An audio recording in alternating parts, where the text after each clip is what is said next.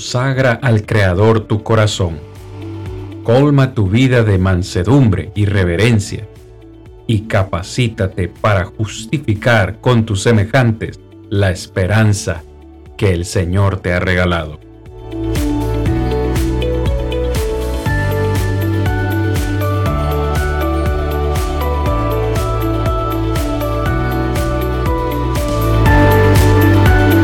Yo soy Cristian Vargas, evangelista de Plainview Iglesia de Cristo, y este es su programa, Defendamos Juntos la Esperanza.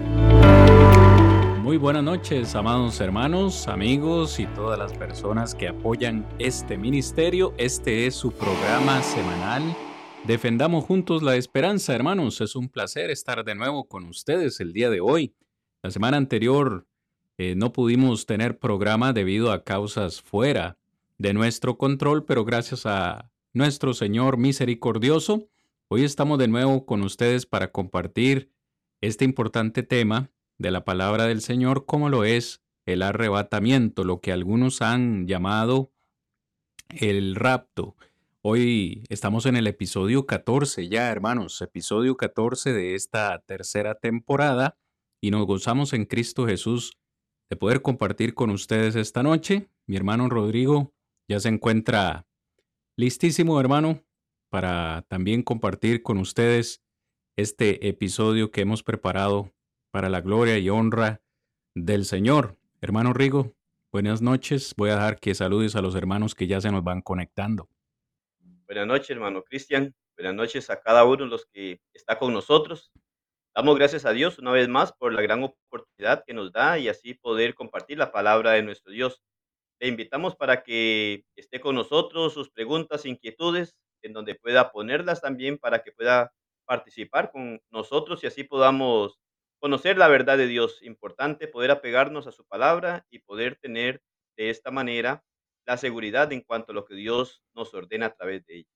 Hermano Rigo, estamos listísimos ya Después de haber saludado a nuestros hermanos que pues ya se nos han conectado, estamos listos para dar inicio a esta lección del día de hoy. Creo que es una lección muy importante.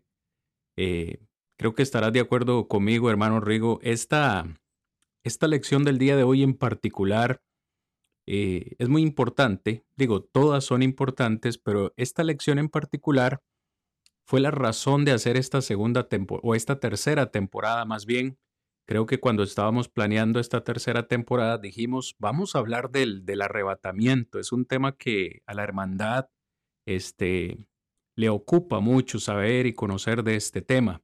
Claro que hemos incluido otros temas que nos ha parecido importante eh, al hablar del, del arrebatamiento, pero esta lección de hoy fue la razón de ser de esta tercera temporada. Yo no sé si allá en Costa Rica, Rigo, Aquí en los Estados Unidos es muy común observar en algunos vehículos, en algunos carros, calcamonías, como decimos, que le pegan a los, a los carros, en, en los bumpers. Hay muchas personas que le ponen a los, a los carros esas calcamonías y una de ellas dice, en el día del rapto, este carro o este vehículo quedará sin conductor haciendo alusión precisamente, hermanos, a ese evento del rapto, donde se cree popularmente que ese día del rapto, pues algunos van a ser tomados y otros van a ser dejados. Entonces, eh, incluso alguien por ahí, un hombre llamado Johnny Ramsey, sugirió en una ocasión, Rigo, que los creyentes, escuché, escuchen esta aseveración, que los creyentes no deberíamos tener licencia, porque seríamos un peligro en el día del rapto, cuando el Señor nos arrebate, vamos a provocar muchos accidentes. Entonces los creyentes no deberíamos tener licencia de conducir porque podríamos ocasionar un, un gran accidente ese día. ¿Qué opinión te merece, Rigo? No sé si en Costa Rica eh, yo personalmente no recuerdo haber visto, pero no sé si tú has visto alguna calcamonía o, conoces algo así con alusión al rapto, al arrebatamiento. Sí, precisamente como alguna calcomanía así, este, no en realidad, Pero sí, aún en, en algunos, había mirado en una ocasión en algunos buses en donde sí, alguna pintura allí, ¿verdad? En donde hacía alusión a lo que es el rapto, en donde salen este, las personas, ¿verdad? En la pintura que son elevadas o de alguna forma también lo que son las películas que muchas veces se miran en donde se presenta de un pronto a otro aquellas personas que desaparecen, ¿verdad? Este, y, y exactamente como dices, así en vehículos, como que de repente un bus o un, un vehículo este, se queda sin chofer y entonces esto es un desastre porque ya no queda conductor. Y en realidad, este, cuando hablamos de, de rapto, eh, en un sentido, la idea que tienen es lógica, ¿verdad? Por ejemplo, lo que decía, que no deberían tener licencia, porque conociendo esa teoría y creyéndola, ahí diría uno, ya, no, no debería uno, porque esa, ese que, esa, precisamente esa calcomanía que decías y la forma en donde se distinguía, este, lógicamente es esa persona confiada en que ella no es una de las que se va a quedar, sino una de las que se va a ir. Entonces ese vehículo se va a quedar sin conductor, ¿verdad? Pero son de las cosas que miramos, este, anunciadas que este era o es el prácticamente el tema central de lo que hemos venido mirando. Pero mira lo interesante, cuando nos ponemos a ver solo sobre el rapto, este, la idea es muy directa, pero todo lo que hemos mirado y analizado tiene que ver precisamente con este cumplimiento en el pensamiento, ¿verdad? De aquellas personas premilenialistas, en realidad. Y muy acertado todo lo que hemos mirado por lo que se está viviendo actualmente. Mira, este, esta guerra en Israel, todo esto que se está dando, y empiezas a mirar cómo en las redes sociales empiezan las personas a decir, bueno, este es el cumplimiento del Apocalipsis, que es el cumplimiento de Mateo y no sé qué. Entonces, claro. yo, necesitamos conocer la verdad de Dios para poder saber que todas estas cosas que se están dando no tienen nada que ver con las profecías que habla la Escritura. De una manera general, tal vez dijéramos, porque hay cada día que pasa nos acercamos más a la venida del Señor, pero los acontecimientos que se están dando no es un cumplimiento de una profecía bíblica, porque no es este, lo que hemos analizado en cuanto a lo que veíamos hace 15 días, el hombre de pecado, el hijo de perdición, el sello de la bestia, no tiene absolutamente nada que ver con lo que está ocurriendo en nuestro tiempo. Y muchas personas son engañadas en cuanto a esto, y Ujú, precisamente con el rapto también Muchas personas están, este, creyendo que va a haber un rapto, y a veces las personas aún hablan de un rapto como de un arrebatamiento, pero no tienen tampoco en profundidad el conocimiento de lo que es el rapto y qué sucede después del rapto según la creencia premilenial, para nosotros poder contrastarlo con lo que la Biblia nos dice. Entonces, son cosas que hay que ponerle mucha atención y las personas, nuestros hermanos en Cristo, poder conocer el trasfondo de estas teorías también porque hay muchos hermanos en Cristo también que tal vez de manera alejada han escuchado de esto, pero no tienen tampoco un conocimiento completo, por así decirlo, de la enseñanza equivocada del rapto y lógicamente, en- de alguna manera, este, tampoco como cómo defender sobre esta este, mala enseñanza, aunque tenemos la doctrina y los cristianos tienen una doctrina, pero muchas veces cuando se encuentra con este tipo de temas, este, es difícil, es difícil de llegar a a contrarrestar por la misma razón de no conocer el trasfondo del tema sobre los premileniales que hablan sobre eso. Claro, claro que sí, hermano. Y justamente estaba hablando con mi, con mi esposa de esta situación en Israel y, y siempre que, pues que sucede esto, estos premilenialistas o las eh, personas que tienden a, tener este tipo de creencias no, no pierden su tiempo en comenzar a afirmar que ya el fin del mundo está cerca y en- comienzan a tomar eh, profecías del Antiguo Testamento, de los profetas eh, como Daniel, Isaías, y comienzan a tomar textos fuera de contexto y empiezan a, a asustar a la, a la, a la, a la población en general. Eh, es por eso que en este programa, una vez más voy a decirlo, nos dedicamos a hablar qué es lo que dice la Biblia, ¿no? Hoy vamos a ver eh, en este episodio qué dice la Biblia con respecto al rapto o al arrebatamiento. ¿Es realmente como afirman estas personas? Que por cierto, una de sus afirmaciones es que eh, estos que van a ser arrebatados van a ser arrebatados siete años antes eh, de la venida del Señor y durante esos siete años pues va a haber un periodo de tribulación aquí en la tierra y demás. ¿Es todo esto realmente eh, basado o fundamentado en la palabra del Señor? Hoy vamos a tratar de contestar esta pregunta. Vamos a lo que vinimos, hermano Rodri, y como bien decías, es muy importante, antes de defender esta doctrina, hay que conocerla, como cualquier otra doctrina. Así que lo primero que queremos hacer esta noche es compartir con ustedes, por si acaso algunos de los que están escuchando desconocen, queremos compartir con ustedes más o menos qué es lo que, qué es lo que reza o cuál es la, la doctrina del arrebatamiento o del rapto. Debemos decir que esta teoría de los premilenialistas es que Jesús regresará en secreto. Por ahí ya vamos mal, ¿verdad? Por ahí ya vamos bastante mal, porque ellos dicen que Jesús regresará en secreto para arrebatar y alejar a los justos inmediatamente antes de un periodo de tribulación, que como ya mencioné es un periodo de siete años. Es decir, Cristo viene en secreto, arrebata a los fieles, a los creyentes, y se los lleva. Y aquellos que queden en la tierra, quedarán en la tierra por un periodo de siete años de tribulación. Por ahí, hermano Rigo, ¿qué opinión te va mereciendo? ¿Qué más podrías agregar a esto para ir eh, llenando a los hermanos un poco más de información con respecto a esta doctrina del, del rapto? es importante poder ir notando cada uno de esos puntos, ¿verdad? Para poder llegar a una conclusión en cuanto a lo que la Biblia dice. Porque se habla que entonces en este periodo, que va a ser un periodo de gran tribulación, entonces que las personas, este, exactamente cuando ocurra el rapto, van a vivir sus vidas de una manera habitual, este, en donde de repente este, dicen que van a estar viviendo o haciendo las cosas común y corriente y de repente entonces tendrán la, la desaparición, como decía, de aquellas personas que están preparadas o los que han de este, ir a morar con nuestro Dios.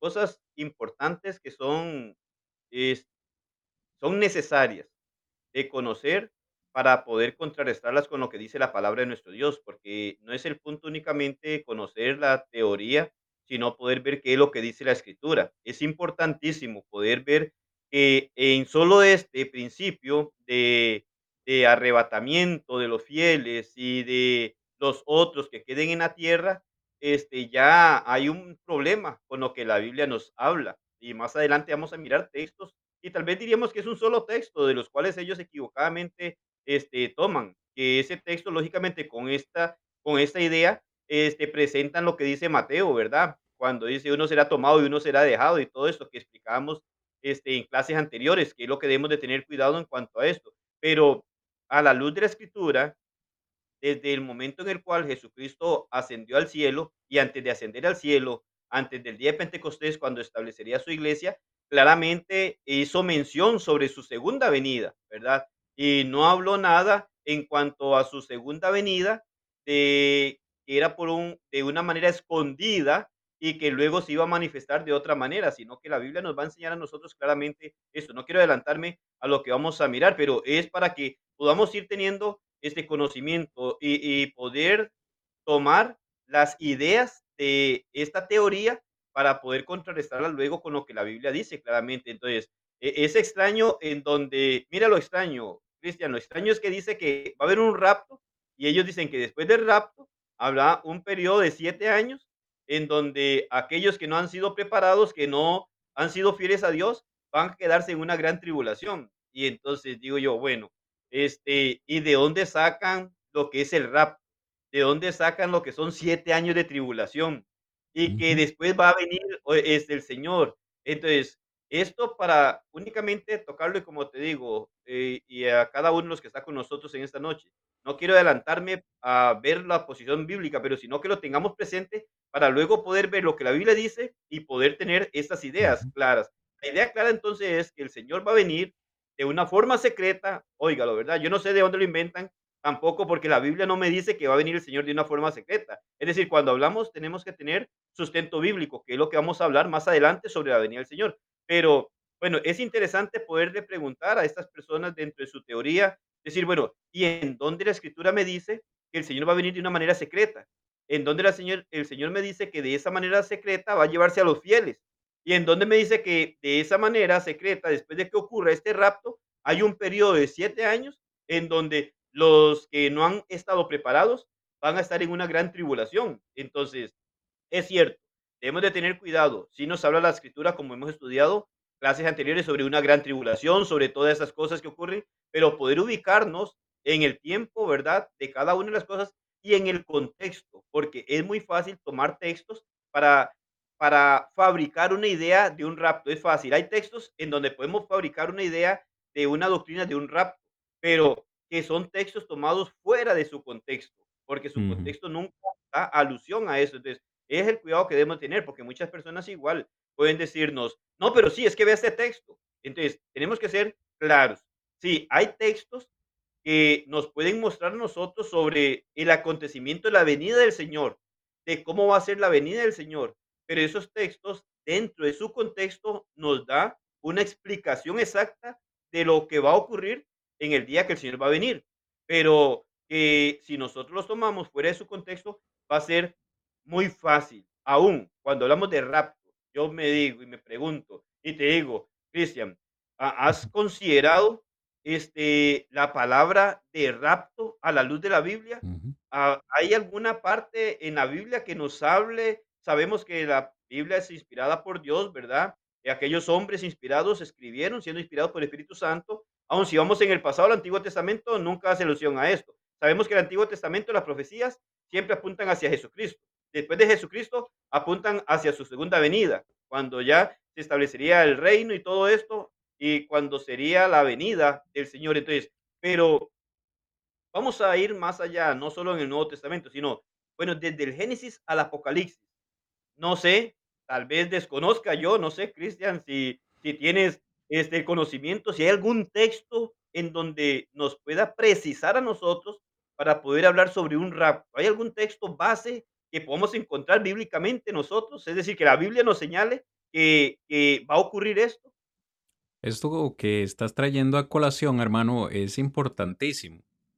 Es súper, súper importantísimo porque, como bien dices, una de las primeras preguntas que uno se hace es ¿de dónde surge esta palabra, rapto? ¿Es realmente bíblica?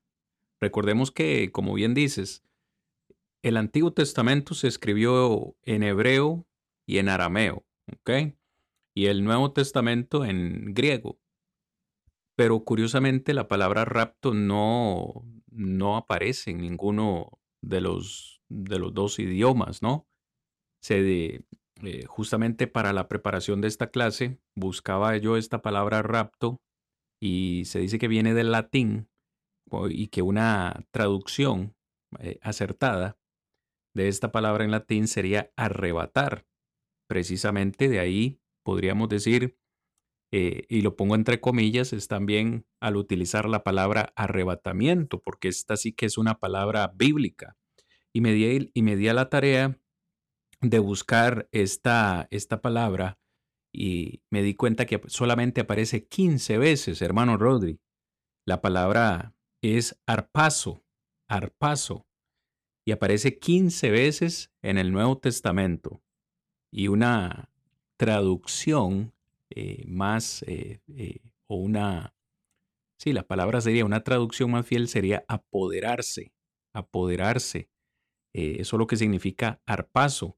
Creo que una buena referencia de lo que estamos, de lo que estamos hablando, y tal vez lo podemos poner también acá, como siempre lo hacemos, en la Biblia, una buena una buena traducción o un buen texto más bien sería 2 Corintios 12.2. Me gustaría que lo, que lo pusiéramos acá. Es una palabra que utiliza el apóstol Pablo, 2 de Corintios 12.2.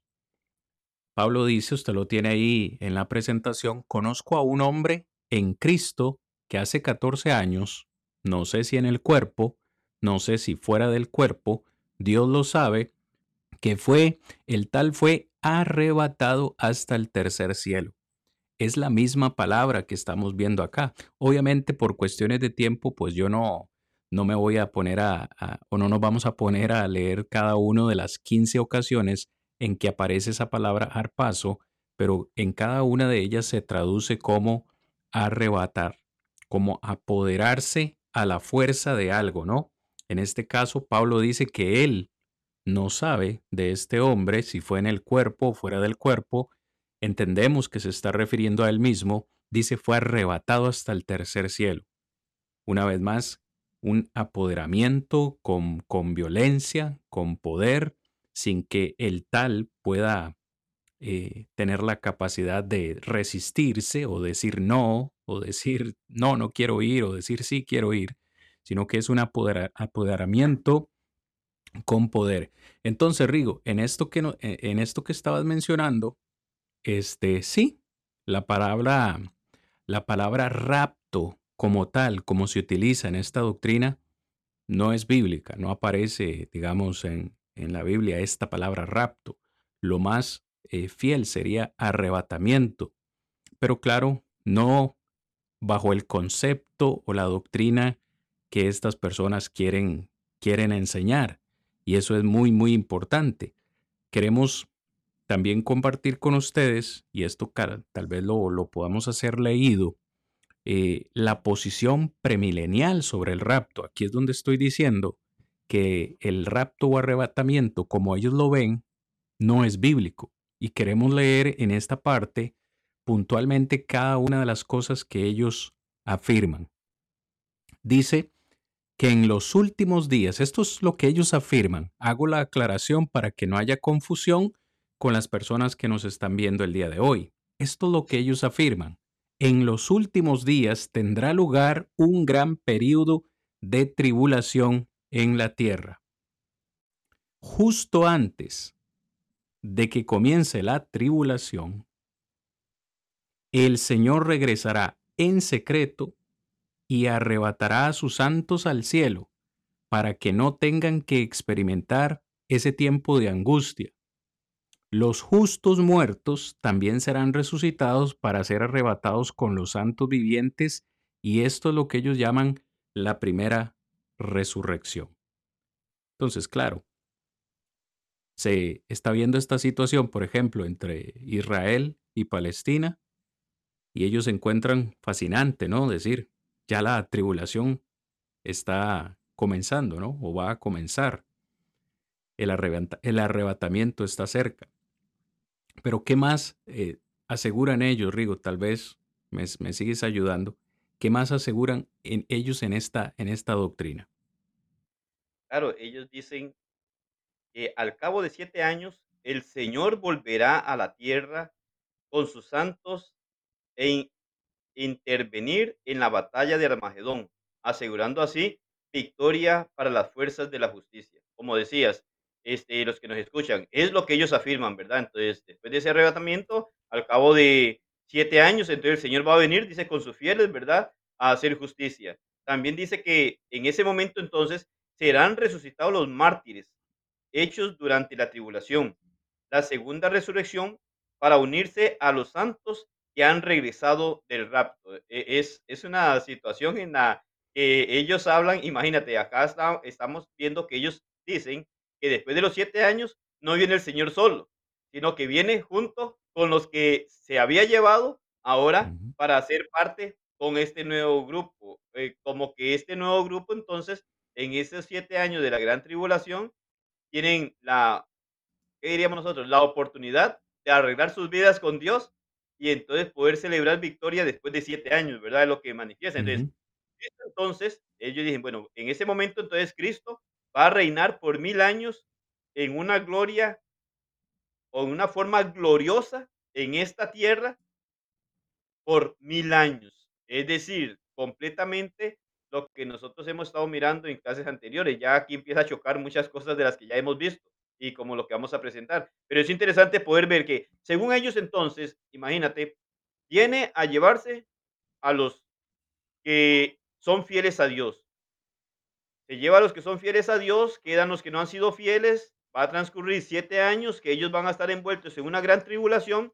Después de los siete años va a venir el Señor nuevamente con aquellos que se llevó para unirse con aquellos que han salido entonces ahora victoriosos de la gran tribulación y desde ese momento hacia adelante va a reinar por mil años. Este, es, es interesante poder ver toda la estructura de esta idea o concepto que tienen, porque hasta hoy te puedo decir, Cristian y hermanos que están con nosotros y amigos, hasta el día de hoy no encuentro una teoría a la luz de la Biblia que muestre esta sucesión de eventos, porque vamos a, a hablarlo es una sucesión de eventos lo que ellos están diciendo. Bueno, llega el rapto, que es el arrebatamiento, viene el Señor a escondidas, nadie lo va a ver, nadie sabe que vino, únicamente se van a desaparecer un poco de personas que según la teoría son los fieles, se los lleva por siete años Después de los siete años regresa el Señor junto con los que se llevó para ahora entonces escoger a los que han salido de la gran tribulación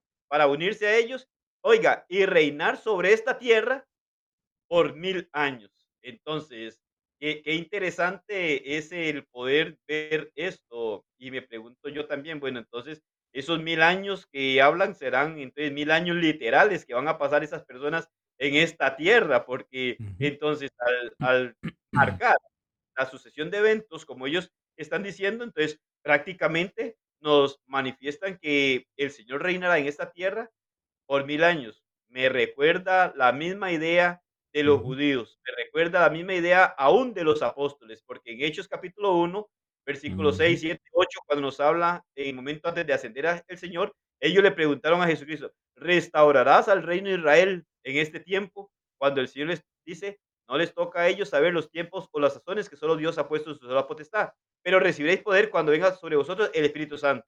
En ese momento, ¿qué se iba a dar? Bueno, el establecimiento de la iglesia o del reino. Pero interesante lo que había en el pasado en la mente judía, aún en la mente de los apóstoles, teniendo este, la formación judía. Creían sobre un reinado físico, material en esta tierra, en donde a la luz de la Biblia miramos que Dios echa abajo esa idea porque no habla de un reinado literal en esta tierra, sino que habla de un reino espiritual, que es lo que nosotros, como lo hemos visto, estamos viviendo en nuestro tiempo. Pero mire, mire la, la forma en la que se van dando la secuencia de los eventos, según lo que ellos plantean. Es bueno tenerlo claro en la mente para la hora de ver lo que la Biblia nos dice y poder ver cómo chocan, cómo chocan esas ideas con lo que la Biblia muestra y que es eso precisamente lo que queremos, no este, con idea de ofender ni de ridiculizar, sino poder hacer respetar lo que la palabra de Dios dice, que las personas este, se enteren, que nuestros hermanos igual tengan sustento bíblico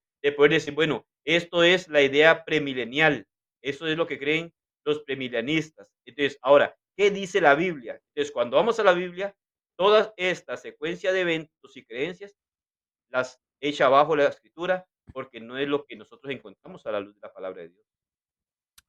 Hermano Rigo, y es es importantísimo todo lo que estás mencionando, todo lo que estas personas creen, porque de nuevo uno se pregunta de dónde sale toda esta doctrina, de dónde salen todas estas interpretaciones. Bueno, debemos decir en primer lugar, como decías, con mucho respeto, pero son malas interpretaciones. Es por eso que las siguientes clases, porque alguien de los que nos está escuchando hoy probablemente se esté preguntando, por ejemplo, ¿qué es el Armagedón? ¿Qué es, qué es el Armagedón? ¿Qué es, ¿Qué es la tribulación, la gran tribulación a la que ellos hacen alusión? ¿Qué es el milenio? Es por eso que las siguientes clases, los siguientes episodios que nosotros vamos a tener la próxima semana y siguientes, nos vamos a enfocar a hablar acerca de la gran tribulación. Nos vamos a dedicar a hablar acerca del Armagedón. ¿Qué es el Armagedón? vamos a hablar acerca del milenio. ¿Por qué ellos hacen esta interpretación? Claro que toman textos aislados del Apocalipsis porque la, gran tribulación, el Armagedón y los mil, años son textos eh, de Apocalipsis, de nuevo que ellos le dan una interpretación futurista cuando ya sabemos cómo debemos acercarnos a Apocalipsis, así que váyalo teniendo en mente. No se vaya preocupando mucho acerca de estos temas porque los vamos a tratar luego. Estamos hoy hablando acerca del arrebatamiento o el rapto y estamos presentando las ideas de ellos. Otra cosa que quiero mencionar, muy importante, es que ellos ven, dentro de su teoría del rapto, hablan de dos etapas, hermanos, o, o fases. Dos etapas o fases. Una de ellas, y de nuevo, habría que ver de dónde toman esto. La primera etapa es el rapto como tal y la segunda etapa o fase es la revelación. Hablemos, Rigo, acerca de estas dos fases, porque los premilenialistas ven esto, eh, esta teoría del rapto como en dos fases o, etapas. Ya dije, la primera es el rapto en sí y el siguiente, eh, la siguiente etapa sería lo que es lo que ellos creen es la revelación. Ellos, eh, pues, usan, vamos a decir, tres palabras griegas que son diferentes para referirse a la venida del Señor. Principalmente ellos ven la revelación del Señor eh, para referirse a ese evento de su venida eh, en el fin de los siete años de tribulación.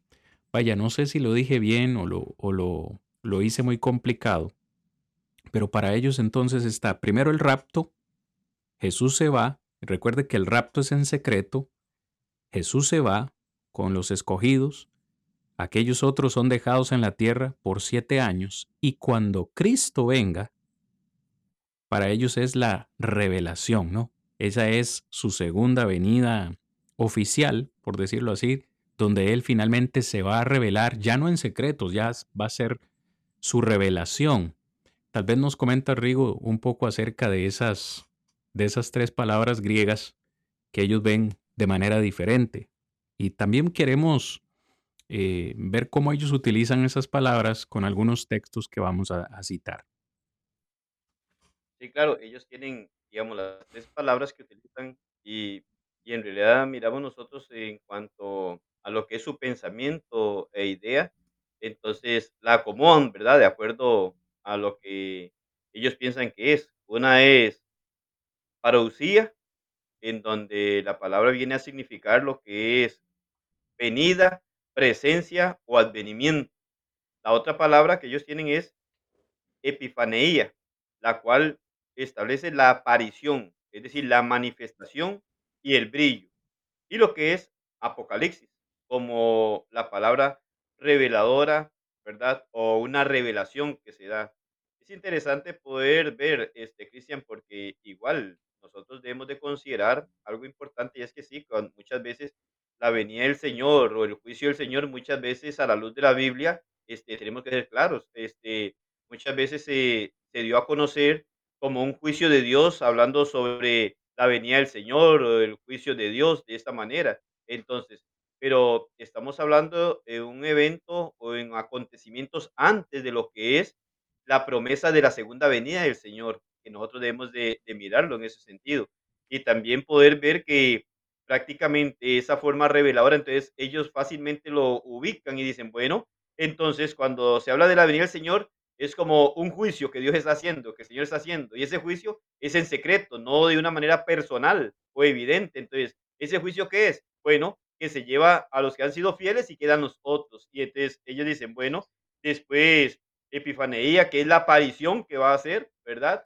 Y esta aparición la enlazan a lo que es la palabra revelación, es decir, se va a revelar, se va a dar a conocer, se va a, a dar a que se vea, ¿verdad? Para venir después de los siete años a lo que es el sentido de un reinado milenial. Entonces, son aspectos que debemos de, de nosotros conocer en cuanto a su teoría, pero que es muy importante poder ver que ellos se refieren entonces a la venida del Señor, aun cuando nosotros tomamos textos y vamos a mirar también en cuanto a esto, vamos a ver lo que Dios establece. Pero como decías, hay algunos puntos en donde ya ellos vienen y toman, es interesante, es interesante en un sentido, Cristian, porque los textos que ellos toman para su aplicación son los mismos textos que nosotros le damos una interpretación con todo su contexto. Es decir, ellos toman una parte de, de una porción de las escrituras para sustentar la idea que tienen.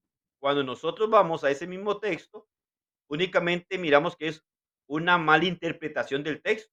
¿Por qué? Porque no tomamos el texto para enseñar una realidad o una verdad, sino más bien que utilizamos todo el contexto para saber qué es lo que está dando a conocer nuestro Dios. Entonces, son cosas que tienen que tomarse siempre en consideración. Nunca vamos a, este, a mirarlo y dentro de lo que es el estudio de las escrituras, sabemos que se debe de siempre respetar el contexto. ¿Por qué? Porque cualquiera, cualquier parte de la Biblia que usted, Cristian, cualquier hermano que nos escucha, cualquier persona que está con nosotros en esta noche, puede saber que cualquier parte, cualquier versículo de la Biblia, si lo tomamos fuera del contexto, podemos crear una doctrina diferente a la que el Señor en realidad ha enseñado. Porque es fácil tomar un texto para explicarlo y acomodarlo a una idea personal. Pero cuando nosotros entonces tomamos el contexto y tomamos pasajes paralelos, algo es, esto es sumamente importante, porque debemos de mm. considerar que la Biblia nunca se contradice y no podemos encontrar un texto que nos diga una cosa y en otra parte de la Biblia diciendo lo contrario a lo que nos dijo aquel texto.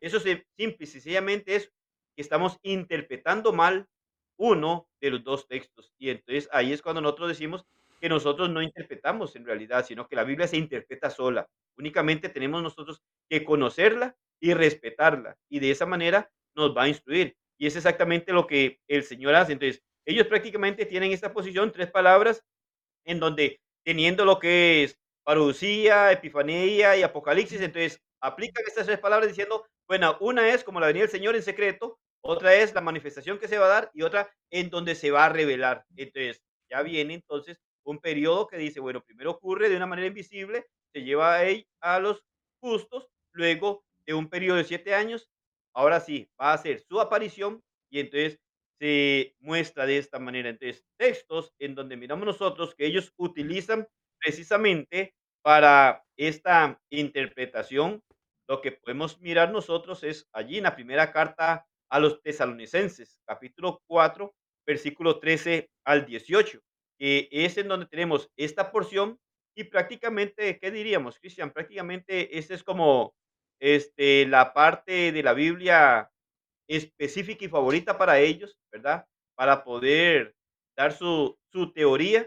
Lastimosamente también, aunque este es un texto que toman, es de una forma fuera de contexto y fuera de base en cuanto a lo que este, Pablo quiere darle a conocer a los hermanos en Tesalónica de acuerdo a lo que estaba aconteciendo con ellos, ¿verdad? En ese momento.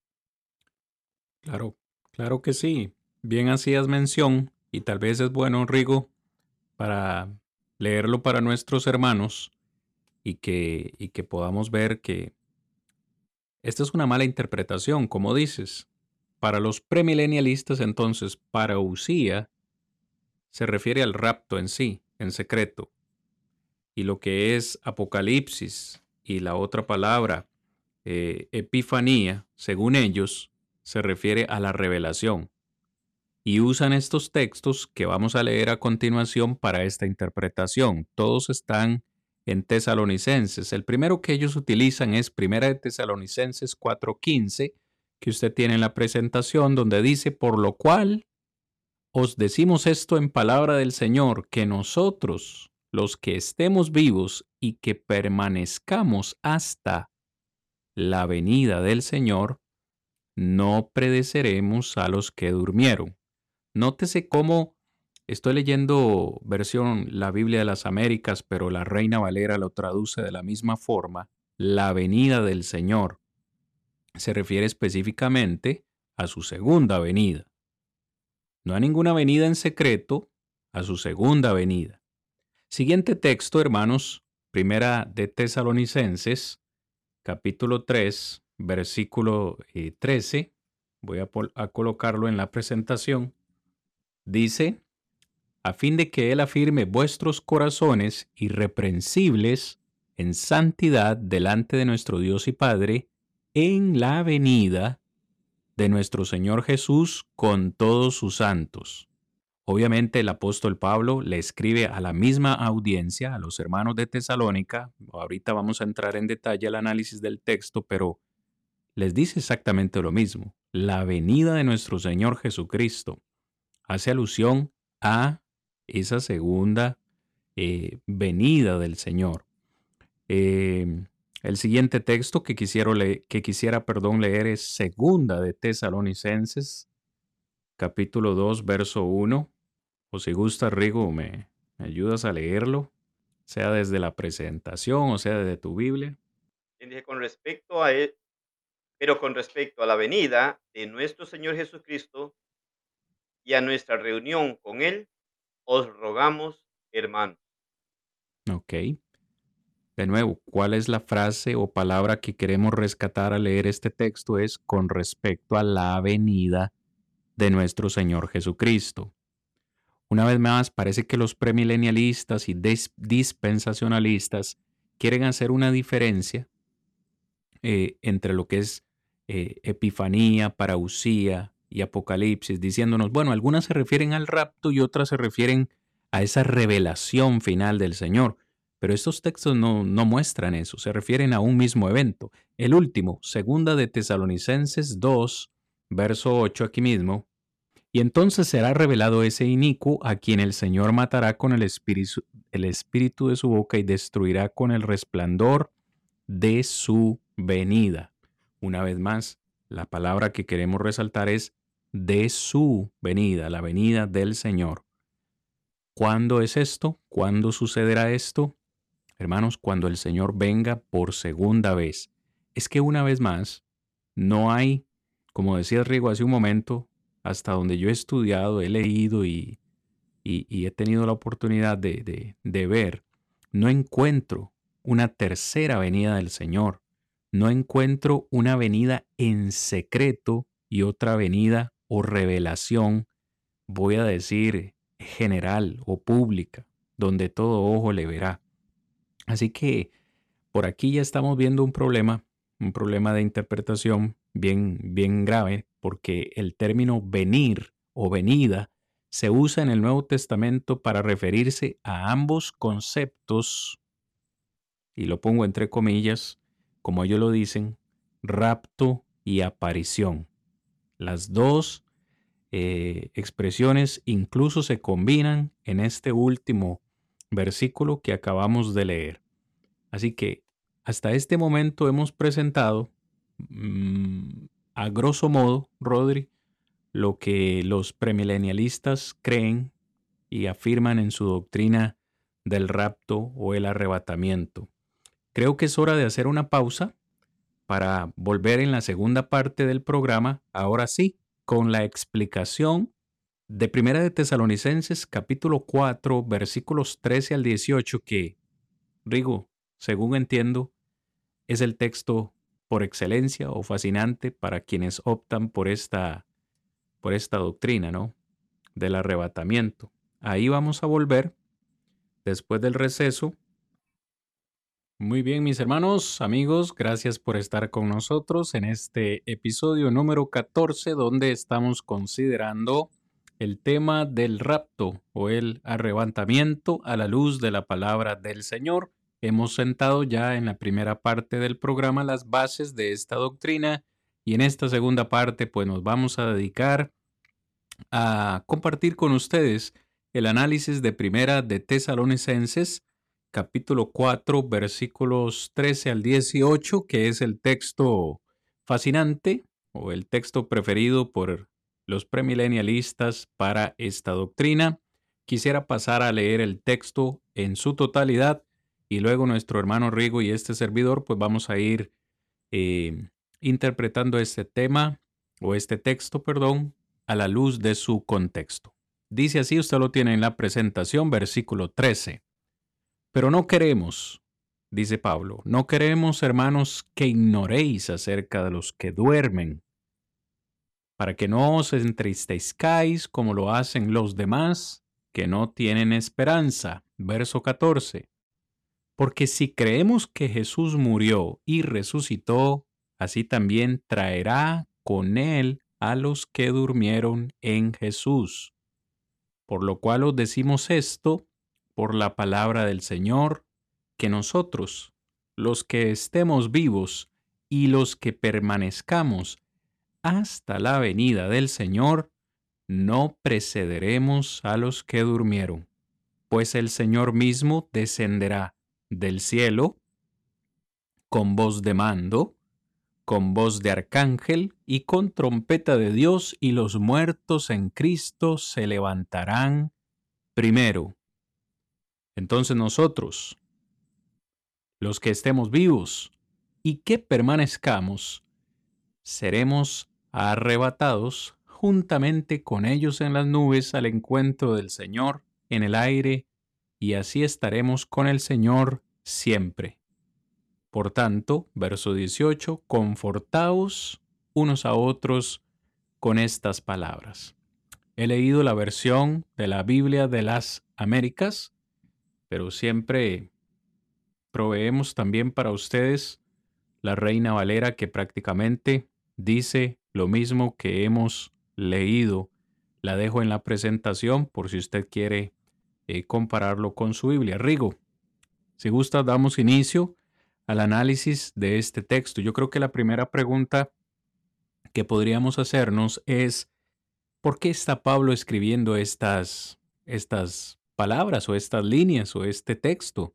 ¿Qué estaba sucediendo eh, entre la hermandad en, Tesalónica? Porque algo que debemos siempre recordar y le decimos a todos nuestros oyentes es, cuando uno escribe una carta, Normalmente antes escribíamos eh, cartas, ¿no? Ahora es más correo electrónico o así, pero cuando uno escribe una carta o un correo electrónico, hay una razón del por qué escribir esa carta, ¿no? Hay un motivo del cual escribir esa carta.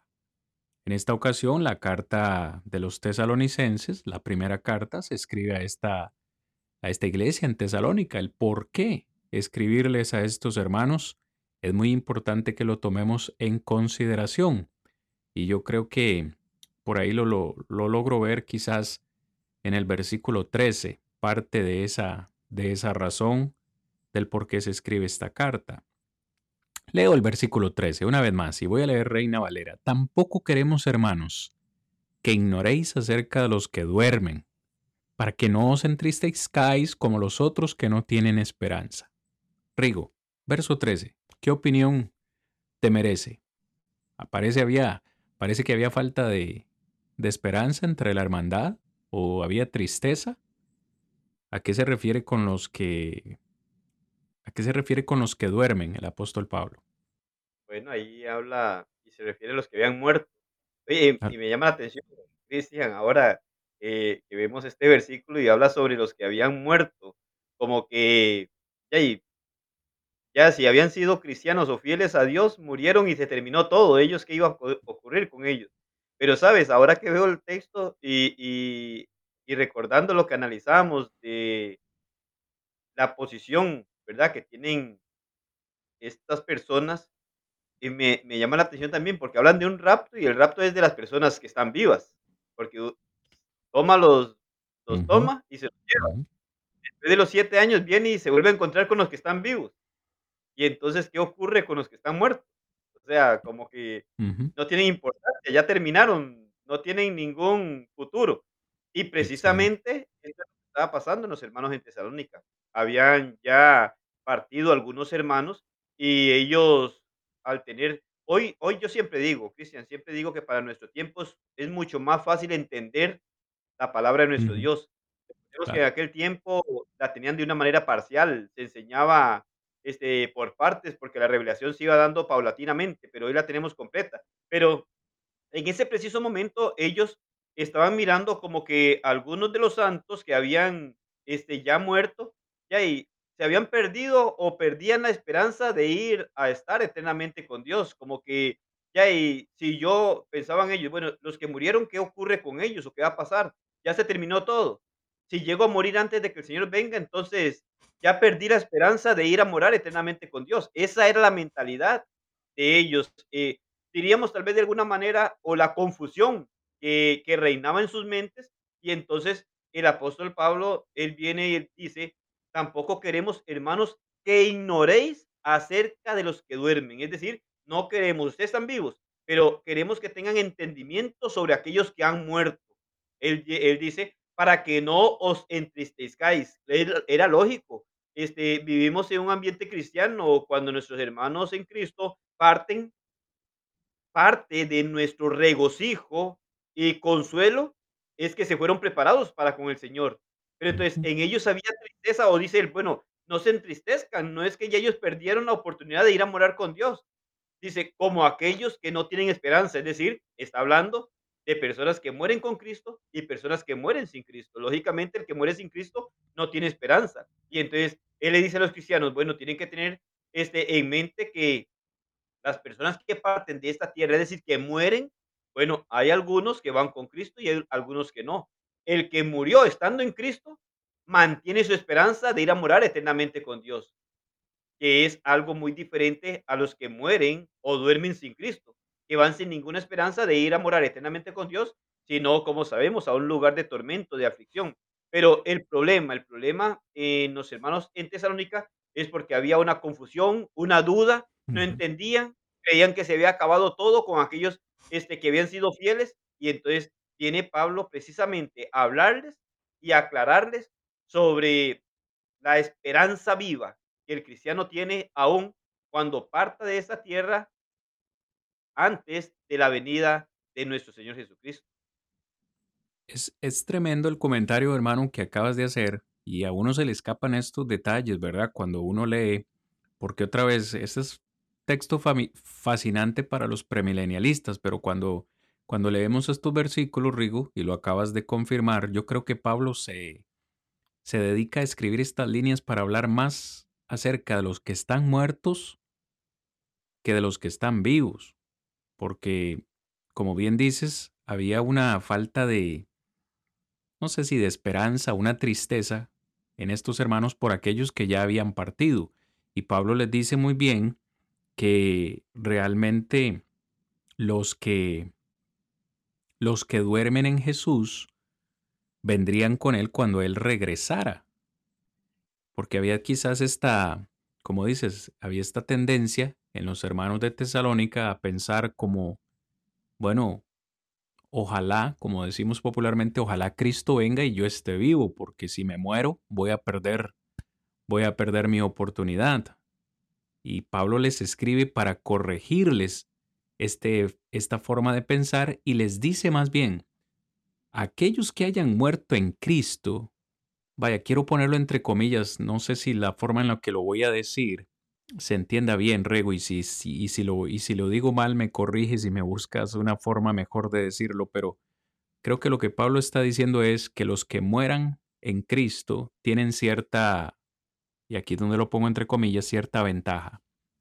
Cierta ventaja porque eh, luego leemos que los muertos en Cristo resucitarán primero. Entonces, a, esos, a esos que me refiero, ¿no? Cuando digo cierta ventaja, más bien les está diciendo, no, no, no, no, no pierdan la esperanza, no se entristezcan, porque más bien estos que murieron en Cristo, en su venida, ellos realmente van, van primero, más bien todo lo contrario.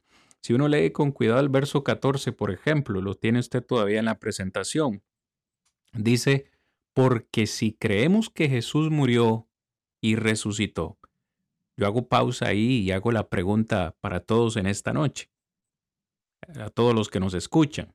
¿Creemos que Jesús murió? ¿Creemos que Jesús murió y resucitó? Si la respuesta es sí, vea lo que nos dice Pablo. Si creemos que Jesús murió y resucitó, así también traerá Dios con Jesús a los que durmieron en él. Note el juego de palabras. Dios es quien resucitará a estos muertos.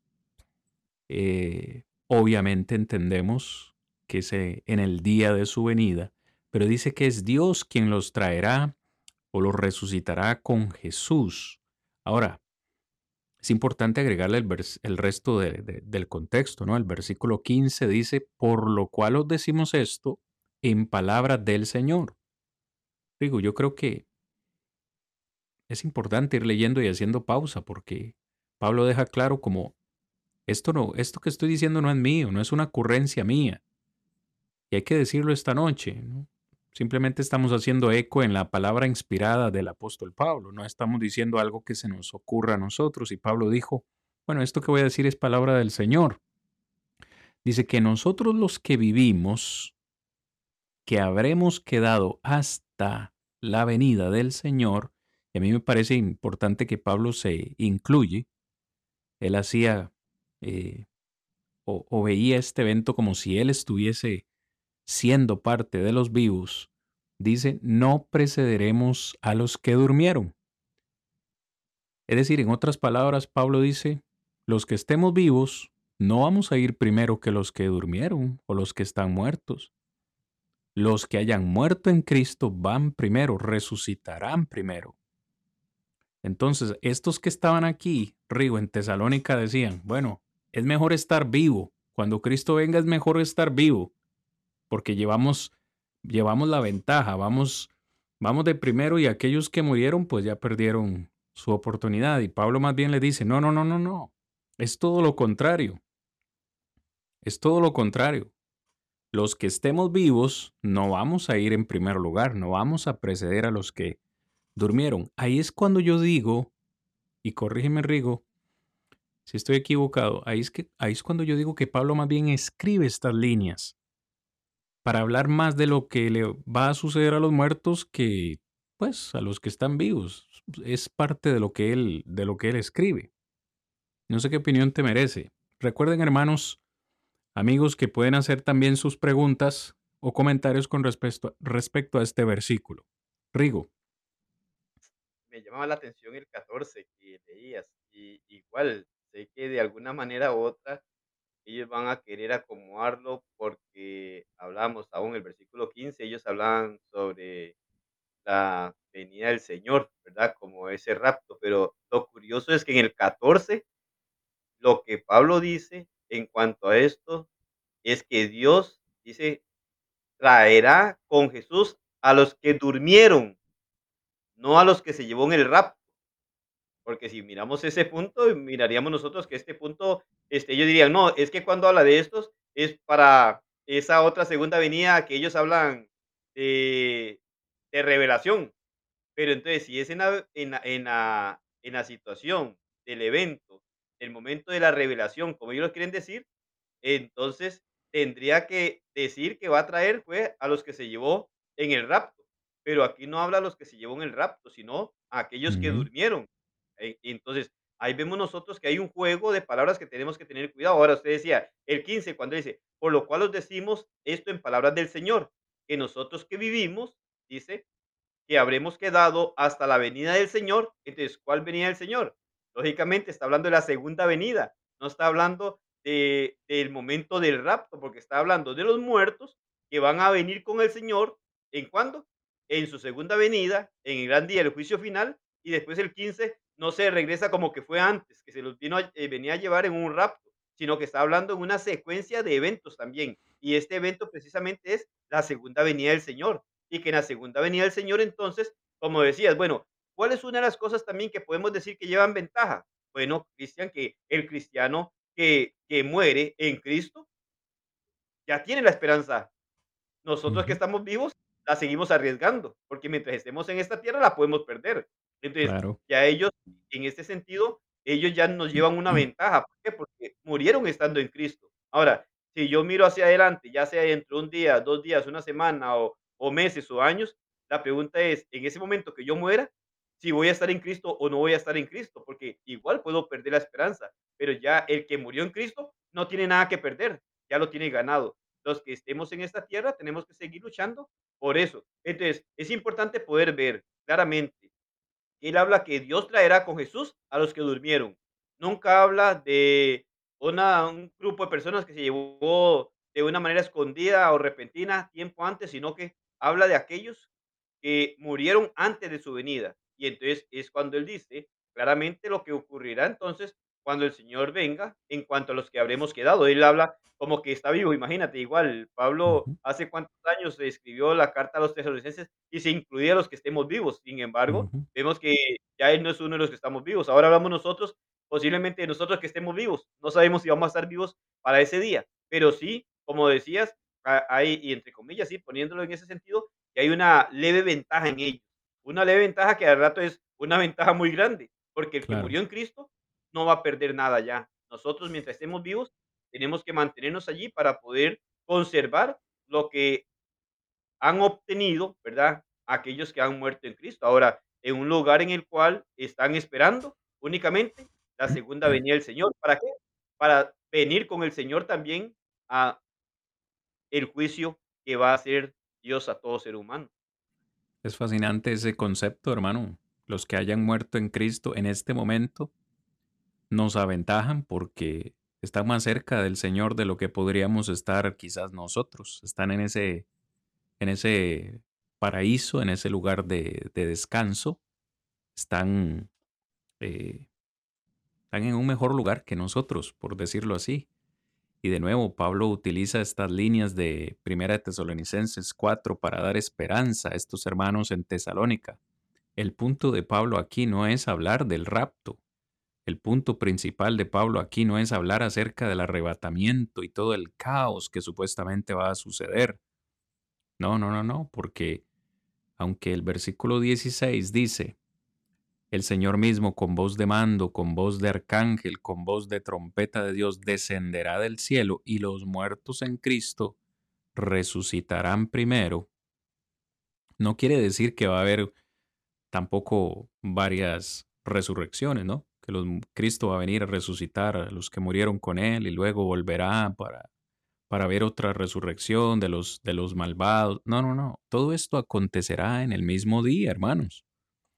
Dice el verso 17, luego nosotros, hay que, es importante decir que esto sucederá en un abrir y cerrar de ojos, el mismo día, en la misma ocasión, dice Pablo, luego los, los que vivimos, los que hemos quedado, pues seremos arrebatados, porque recuerda el concepto, serán tomados o, o el Señor se apoderará de ellos en las nubes para recibir al Señor en el aire y así estaremos con el Señor siempre, no por siete años, no por siete años como aseguran, perdón, los premilenialistas, sino, dice Pablo, estaremos con el Señor por siempre. ¿No? Entonces acá uno va viendo eh, que hay muchas, muchas, muchos espacios en blanco, muchas Mm, conjeturas o suposiciones que se hacen eh, en base a este texto, yo creo que el versículo 18 aún lo, lo reanima más el, o lo reafirma el apóstol Pablo más, alentados unos a otros con estas palabras. Es decir, esto los hermanos debían hablarlo a otros hermanos que podían estar experimentando la misma, la misma sensación de tristeza, de desesperanza, de incluso tenerle, Rigo, miedo a la muerte. De nuevo, imagínate, si tenían esa forma de pensar, pues qué miedo, qué miedo a morirse, ¿no? Porque perdemos, perdemos la oportunidad. Cuando textos como Apocalipsis 14, 13, si no me equivoco, dice, bienaventurados de aquí en adelante los muertos que mueren en el Señor. Sí, descansarán de sus obras porque sus obras con ellos siguen. Entonces, bienaventurados los que mueren en el Señor. Creo que es el Salmo 116, verso 15. Sí, Salmo 116, 15 dice, estimada es a los ojos de Jehová la muerte de sus santos. O sea, es una gran bendición morir en Cristo. Y Pablo le escribe a estos hermanos para darles ese ánimo. Entonces, para ir finalizando con, con lo que era tesalonicenses, vamos a decir que los no cristianos no están bajo consideración en ese contexto. Es decir, Pablo le escribe a cristianos y, les dice acerca de los que murieron en Cristo. Es decir, los no creyentes o los no cristianos o los incrédulos, vamos a decir, no están en consideración en este texto de Primera de Tesalonicenses, aunque la Biblia claramente enseña que cuando Cristo venga, todos, buenos y malos, en un mismo día resucitarán. ¿Qué te parece, Rigo, si leemos eh, Juan 5, 28 y 29? Por cierto, son palabras de Jesús. las leo y me das un comentario, Rigo. No os admiréis de esto, porque viene la hora en que todos los que están en los sepulcros oirán su voz y saldrán los que hicieron lo bueno a resurrección de vida y los que practicaron lo malo a resurrección de juicio. La Reina Valera dice a resurrección de condenación, pero es prácticamente lo mismo. Rigo. Sí, claro, este, podemos ver claramente lo que acontecerá en el gran día final, ¿verdad? No hay distinción allí y como decías, es importante poder ver este, en Tesalonicenses está enfocando sobre una necesidad de poder dar consuelo a los cristianos porque habían cristianos que habían muerto y eso estaba desconsolándolos a ellos en cuanto a la esperanza que había. Entonces se lo aclara de esta manera. No está en consideración ninguna persona que no fuera parte del cuerpo del Señor ahí. Entonces es algo en donde nos lo deja ver. Ahora, cuando habla de el gran día, el juicio final, ¿verdad? En el momento en el cual eh, vendrá el Señor a juzgar a vivos y a muertos, claramente nos habla Juan que en aquel día van a resucitar o va a traer, ¿verdad? A todos, tanto el que durmió en Cristo como aquellos que durmieron estando alejados de una relación con nuestro Dios. Y ese día será para qué? Para llegar en un abrir y cerrar de ojos a tener el juicio que Dios va a hacer a todos y unos entonces dice que resucitarán para ir a morar eternamente con Dios y unos para ir a una condenación. Simple y sencillo nos muestra, es duro la realidad para el que no esté preparado, ¿verdad? O muera sin prepararse o esté vivo sin prepararse.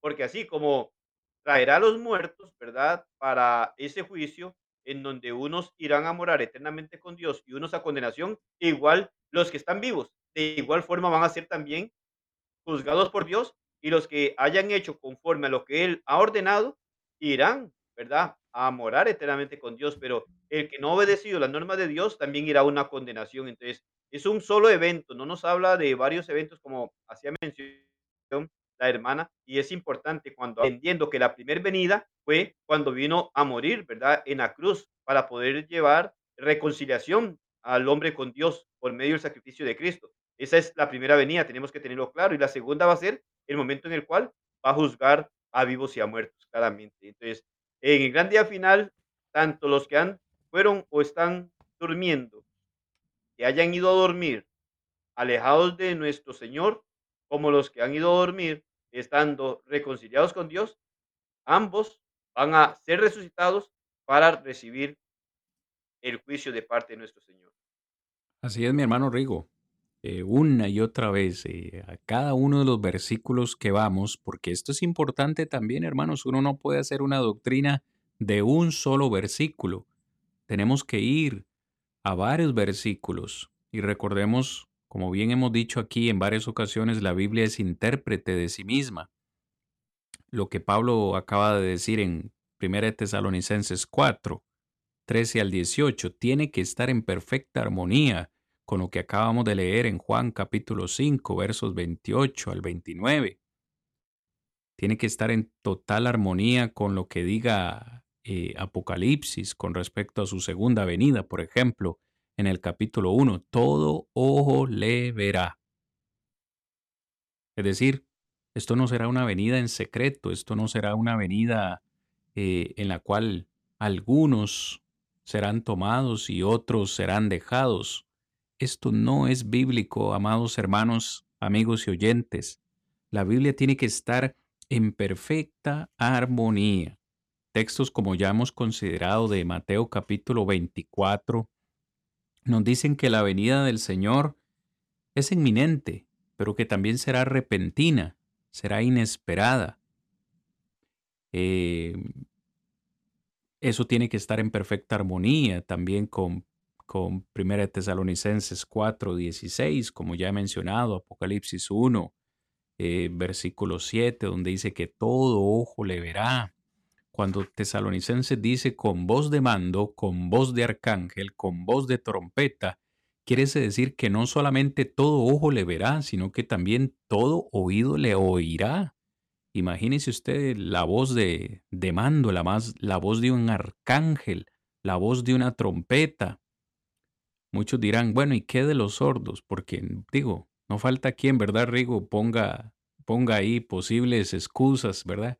¿Y qué de los ciegos? ¿Cómo lo van a ver si son ciegos? ¿O qué de los sordos si son sordos? ¿Cómo le van a escuchar?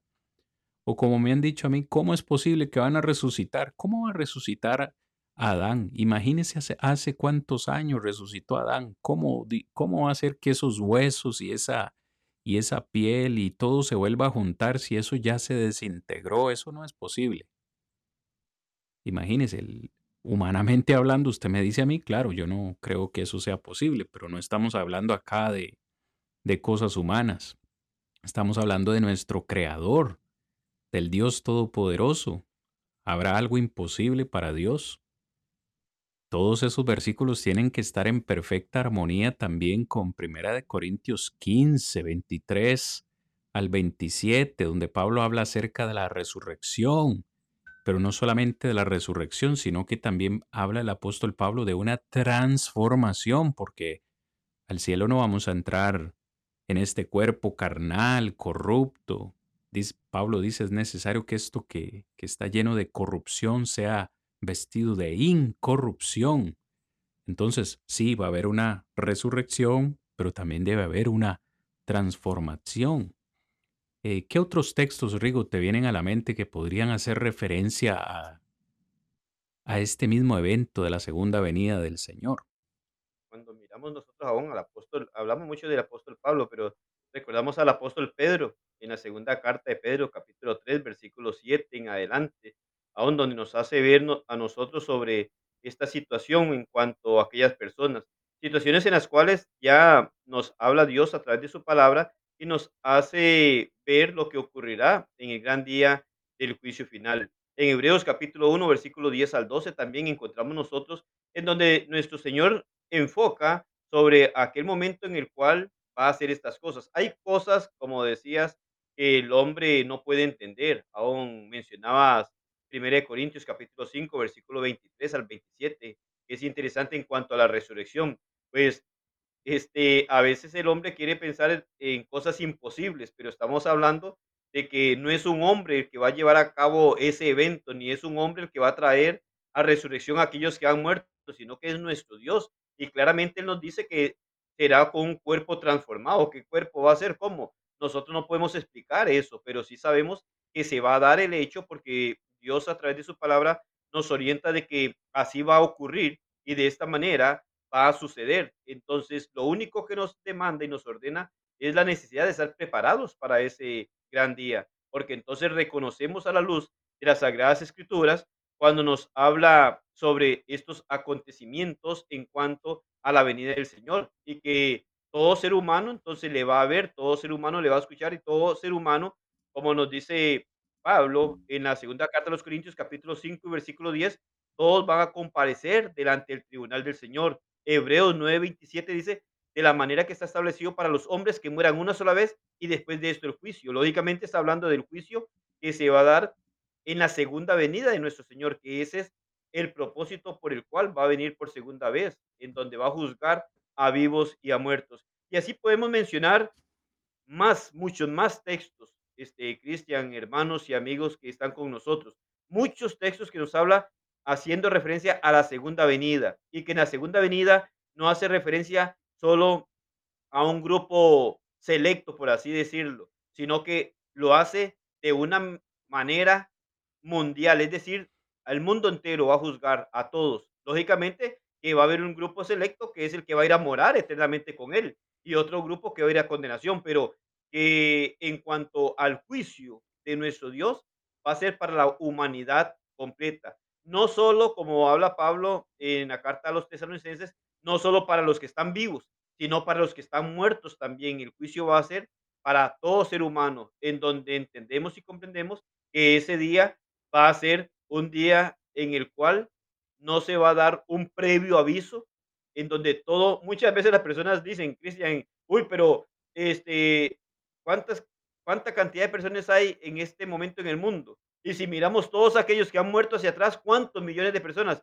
muchas personas dicen, bueno, pero ¿cómo va a juzgar a, a tantos? Estamos hablando de que es Dios y que el mismo Dios dice que es en un abrir y cerrar de ojos. Esto, esto no es problema para Dios, es problema para nosotros tratar de comprender cómo ser. Pero yo digo, antes de preocuparnos, ¿cómo va a ser aquello en un abrir y cerrar de ojos? Lo que debe- debería preocuparme es cómo voy a estar yo para ese gran día del juicio final. Cómo va a ser, Dios sabrá cómo va a ser, pero yo lo que sí debo saber es que se va a dar porque así nos lo habla la Escritura, que yo tengo que prepa prepararme de cómo me va a encontrar a mí para ese día, en el cual, en un abrir y cerrar de ojos, juzgará al mundo entero. Lo que me da a entender aún es que es en un instante en donde tampoco me da a mí la posibilidad de arreglar mi relación con Dios. Cuando me encontró, a como estoy allí, es lo que voy a cosechar. Entonces, lo que debo de preocuparme es cómo me va a encontrar el Señor y no cómo Dios va a hacer esto, porque nunca voy a entender cómo lo va a hacer. Este, mm, Cristian, creo que por más que estudiemos la Biblia, eso no lo ni lo podemos explicar porque es algo que no comprendemos. Entonces, no nos vamos a detener a tratar de explicarle algo a alguien, a una persona, de algo que no podemos entenderlo, eh, para poder explicar, sino que lo creemos porque no en un texto, sino en uno, otro y muchos textos, nos hace ver que vendrá el día en el cual el Señor va a venir a juzgar a vivos y a muertos. Que la preocupación que debe existir en el ser humano es cómo lo va a encontrar el Señor en ese día. Porque ese día grande y terrible, solo habrá una de dos cosas para las personas, o ir eternamente con Dios o ir eternamente a un lugar de sufrimiento y de condenación. Así es, mi hermano Rigo. Voy a tomar tus palabras como un, como un excelente cierre para el episodio del día de hoy. Se nos ha acabado el tiempo, pero has dicho bien. Lo que debemos hacer no es estar preocupados por esta, por este acontecimiento del rapto.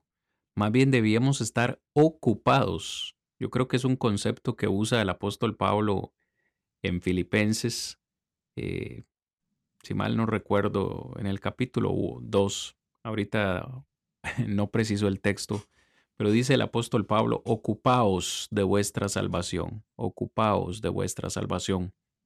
Como bien dices, aquí lo que hay que, lo que hay que buscar es estar preparados para ese día, para cuando el Señor venga, porque en base a lo que la Biblia nos enseña y lo que hemos presentado hoy, será en un abrir y cerrar de ojos, será algo inesperado, eh, sea que estemos vivos o que estemos muertos, cuando Él regrese, lo importante es estar en Cristo, es estar en Él. Si habremos muerto, llevaremos algo de ventaja, eh, vendremos con Él. Si estamos vivos, mientras estemos en Cristo, seremos tomados en el cielo y viviremos con Él eh, en la eternidad o por la eternidad con Él.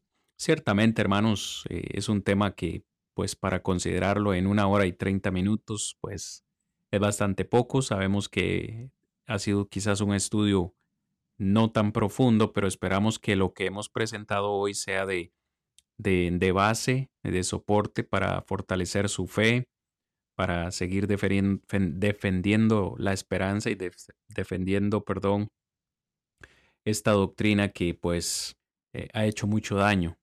eh, ha hecho mucho daño la doctrina de la, del, del rapto y del arrebatamiento. Ha hecho a muchas person- personas eh, perder la esperanza, a muchas personas a, a vender sus propiedades, sus cosas en, en el pasado cuando se ha, se ha dicho Cristo viene y ya muchos vendían sus propiedades y demás. Y todo esto es por falta de conocimiento, como dice el profeta en el Antiguo Testamento, el pueblo pereció por falta de conocimiento, pero hoy tenemos las bases y queremos que ustedes las conserven. Hermanos, no les quito más tiempo, de verdad que ya hemos abusado o he abusado bastante de su generosidad, pero necesitamos despedir el programa. Rigo, te regalo un tiempito también para que te despidas de los hermanos el día de hoy. Dando siempre las gracias a Dios por la oportunidad que nos has dado y también a cada uno de los que ha estado con nosotros en esta noche, e invitándoles para que dentro de 8 días, si Dios lo permite, pueda estar con nosotros una vez más y así juntos podamos defender la verdad de nuestro Dios, juntos podamos defender la esperanza y que siempre podamos honrar y glorificar a nuestro Dios. Estamos para servirle y esperamos que estos mensajes sean de mucha bendición para su vida. Gracias por sus comentarios, nos animan mucho a seguir adelante y a seguirnos esforzando para poder llevarlo de la mejor manera a cada uno de ustedes. Que tenga una feliz noche y que nuestro Dios siga derramando muchas bendiciones sobre cada uno de ustedes. Amén, Rigo. Gracias por ayudar a este ministerio y gracias a ustedes, hermanos.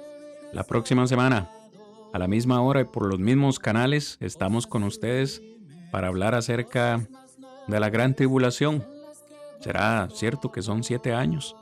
¿Será cierto que dice la palabra del Señor? No les quitamos más su tiempo, hermanos. Buenas noches, con permiso, que el Señor me los bendiga grandemente.